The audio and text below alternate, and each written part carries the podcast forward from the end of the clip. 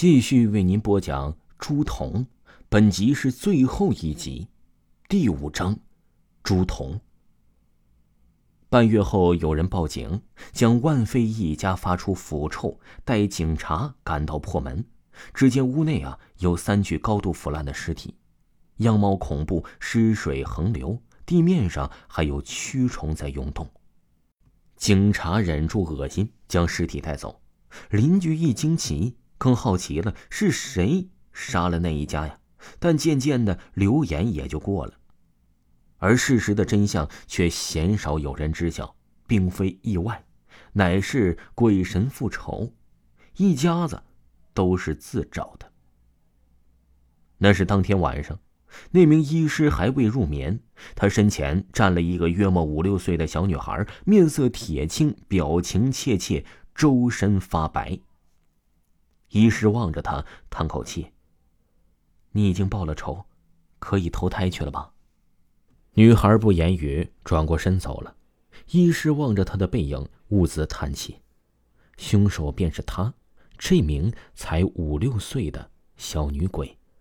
但她并未天性狠毒，乃是被逼，万斌差了她一条命，而始作俑者却是万斌的父母。”因了万兵是儿子，又加之父母心性宠溺非常，便溺爱他十分霸道、嚣张、不懂事儿。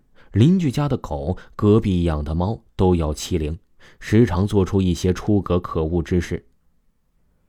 而且呀，家长往往还奶一句：“孩子还小，不要计较。”渐渐的助长了他的恶性，对同学更是欺负。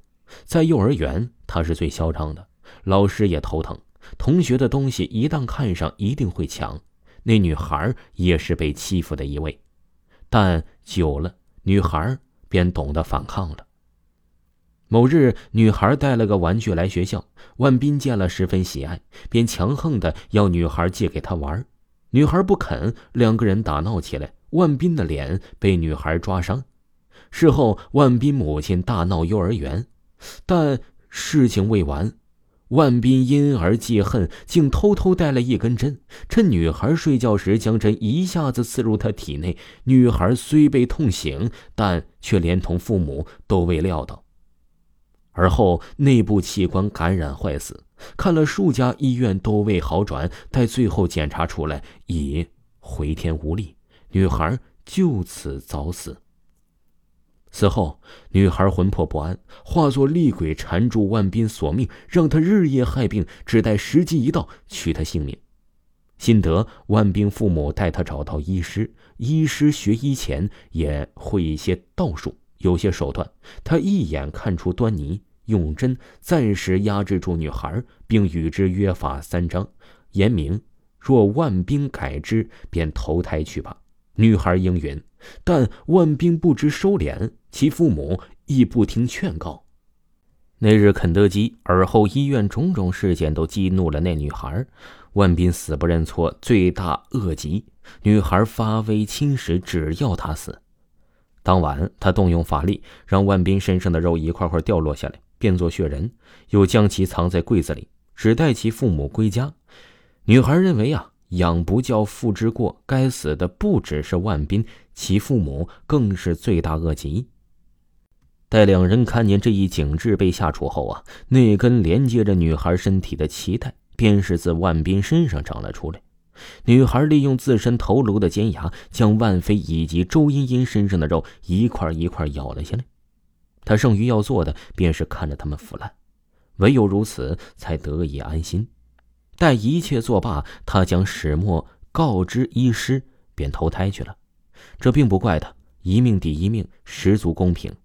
如他所想，养不教，父之过；周斌之错始于父母未能好生教导，才让其继续嚣张，以致残害自身。总有人言，孩子还小，但正因还小，更需要好生教导，以便误入歧途。古语云。逆子如害子，正是如此。遗师自位置站起，走到了窗户前，推开窗，望着天际，发出了一声沉重叹息。此刻夜深沉，星月冷。听众朋友，诛仙已经全部为您播讲完毕，请您继续收听以下的专辑吧。